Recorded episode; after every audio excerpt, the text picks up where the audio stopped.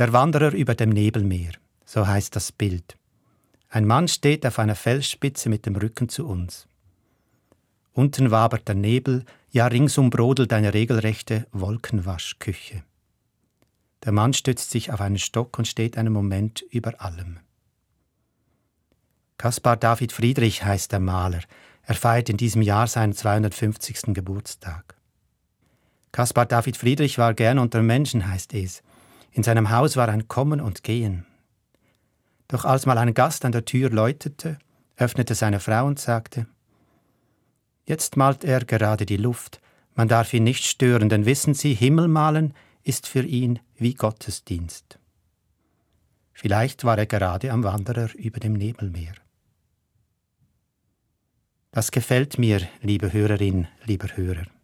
Der Maler in der Luft, eine Abwesenheitsmeldung von oben sozusagen, Himmel malen.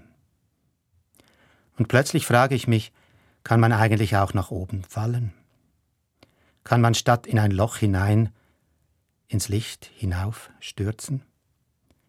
Haben Sie einen solchen Ort, wohin Sie gehen können, wenn Sie mal etwas Abstand von der Welt brauchen? Ich erinnere mich an meinen alten Ort.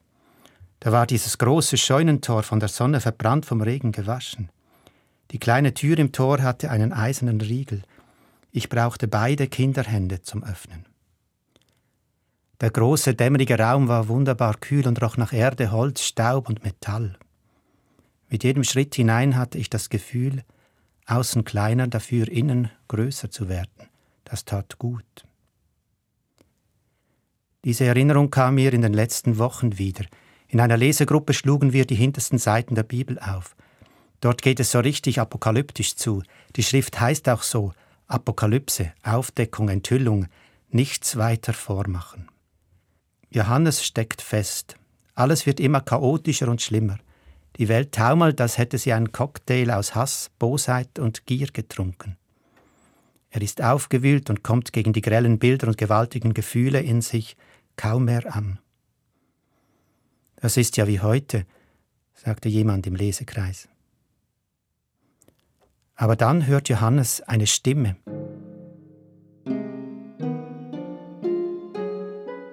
Komm hier herauf, sagt sie. Und Johannes beginnt fantastisch zu träumen. Er fällt aus seiner Enge hinaus, ja hinauf, aus dem Hier und Jetzt in eine Anderswelt, Johannes im Wunderland sozusagen. Und in seinem Traum sieht er dort oben einen Thron und jemand, der darauf sitzt und in dessen Händen ein Buch mit sieben Siegeln. Endlich Entlastung, Erlösung, denkt man mit ihm. Jemand mit Durchblick, der die ganze Sache entfaltet, das Buch wird geöffnet, das Geheimnis gelüftet, Fenster auf in der Weltwaschküche. Ach, wer wünscht sich das nicht?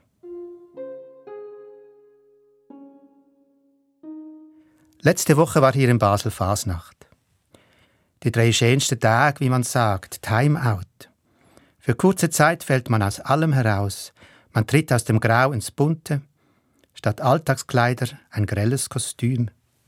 Statt Rundinemaske eine freche Larve. Statt Regen Rappli. Und noch vor Tagesanbruch der Sprung in ein anderes Leben, Morgenstreich. Die Welt wird neu sortiert, wie von außen betrachtet. Die Fasnacht ist nicht lustig, sie macht ernst aus ganz anderer Sicht. Komm hier herauf, hört Johannes. In meiner Scheune herrschte immer Dämmerung und gleichbleibende Ruhe. Die erste Leiter führte auf die Heubühne. Ein paar Strohballen, ein Holzschlitten und ein rostiger Pflug erzählten von alter Zeit. Und die zweite Leiter führte dem senkrechten Balken entlang bis unter das Dach. Ich drückte mich an die Holmen und schaute nur nach oben. Gleich unter dem Dach lag noch ein letzter Bretterboden. Durch ein paar Glasziegel fiel etwas Licht in die Scheune und auf einen Stapel leerer Kartoffelsäcke. Oben angekommen ließ ich mich darauf fallen, schloss die Augen und atmete durch. Endlich. Da bin ich, mein Versteck unter dem Himmel, in der Welt, über der Welt, aus der Welt. Nichts erklären, nichts verstehen, einfach sein. Ich drehe allem den Rücken zu. Und in mir durfte sich lösen, was sich lösen musste. Schimpfen, schämen, schluchzen, staunen, lachen, lästern. Eine Art Ausfließen nach oben. Ich hätte das damals nicht Gebet genannt. Heute würde ich das. Seelenseufzen, Frieden forschen, Himmel malen. Und wenn ich dann die Augen wieder öffnete, war da oft gleich über mir nur eine Armlänge entfernt eine große Spinne. Still und stetig arbeitete sie an ihrem Netz. Ich konnte ihr ewig zuschauen. Die reine Vollkommenheit war das. Es ist doch alles gut. Gestern jährte sich der Überfall auf die Ukraine zum zweiten Mal. Eine politische Katastrophe und eine menschliche Katastrophe, die sich seither in unzähligen persönlichen Dramen niederschlägt bis zu uns. In der Stadt fand ein besonderes Friedensgebet statt. Man braucht einen Ort für das, was man nicht versteht. Ich weiß nur, damals vor zwei Jahren gab es Momente, da hätte ich weinen können, mitten am Tag, auf dem Velo unterwegs. Dieses Gefühl, dass die Maske der Welt fällt, dass an den Tag kommt, was man immer schon fürchtete, Aufdeckung, Enthüllung, nichts mehr vormachen. Ist es das nun, was bleibt? Wie lebe ich damit? Wohin gehe ich damit?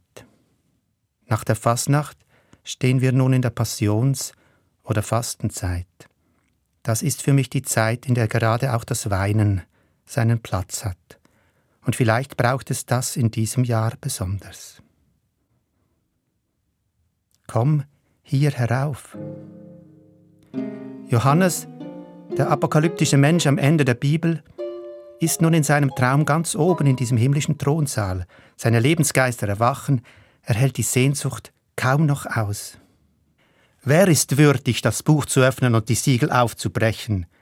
donnert die Stimme eines Engels durch seinen Traum. Jetzt gleich wird alles klar, denkt er.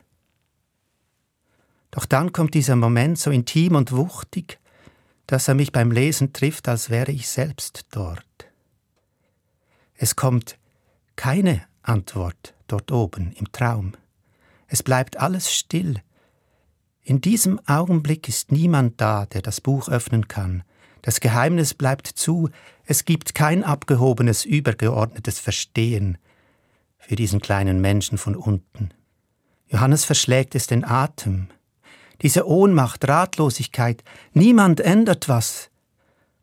Und da schreibt er, und ich weinte sehr. Und das berührt mich mehr als alles andere auf diesen letzten Seiten der Bibel. Mehr als alle extrovertierten apokalyptischen Reiter, Erzengel oder Drachen, der Mensch von unten, oben in Tränen. Und ich denke an mein Versteck dort unter dem Scheunendach und an die Momente damals vor zwei Jahren, als dieses große Weinen in die Welt kam. Und an die Tränen, die heute geweint werden, ja geweint werden müssen, weil man hofft, und es ändert sich doch nichts. Manchmal braucht man einfach Luft, muss raus, Abstand gewinnen, rauf in eine andere Dimension. Und dann braucht es zuerst mal einfach das, einen Raum zum Wüten, Weinen, Wachen, Werden. Dort oben ist manchmal genau der richtige Ort. Vieles verstehe ich nicht. Oft ist es zum Heulen, dort mir ganz nah, dem Himmel ganz nah, lasse ich los und komme wieder zurecht. Ich weiß, hinten in der Bibel bei Johannes geht das dann noch weiter. Schließlich kommt eine andere Stimme und sagt, Weine nicht, einer überwindet, und ganz am Ende werden die Tränen auch abgewischt. Doch jetzt ist er, Johannes, und bin ich noch nicht dort. Jetzt ist Passionszeit, Zeit der Leidenschaft, wie das Leben, die Schönheit, die Liebe, das Gute. Sie nimmt alles wahr, aber so richtig, auch das Leiden, und trägt es hinaus oder eben hinauf. Betend, schweigend. Kommt zu mir, ihr alle, die ihr euch abmüht und belastet seid, sagt der passionierte Jesus, ich will euch Ruhe schenken. Ich falle nach oben. Ich weiß nicht, wie lange ich damals brauchte. Unter dem Scheunendach hatte die Zeit keine Zeiger. Doch irgendwann rief in weiter Ferne jemand zum Essen, und das meinte mich. ich werde wieder unten erwartet. Und ich schwang mich auf die Leiter und stieg zurück, den Blick weiterhin fest nach oben. Ja, es war alles noch wie es war, auch ich. Und doch war alles anders. Ich öffnete die Tür im Scheunentor und blinzelte ins Licht. Leben, da bin ich wieder.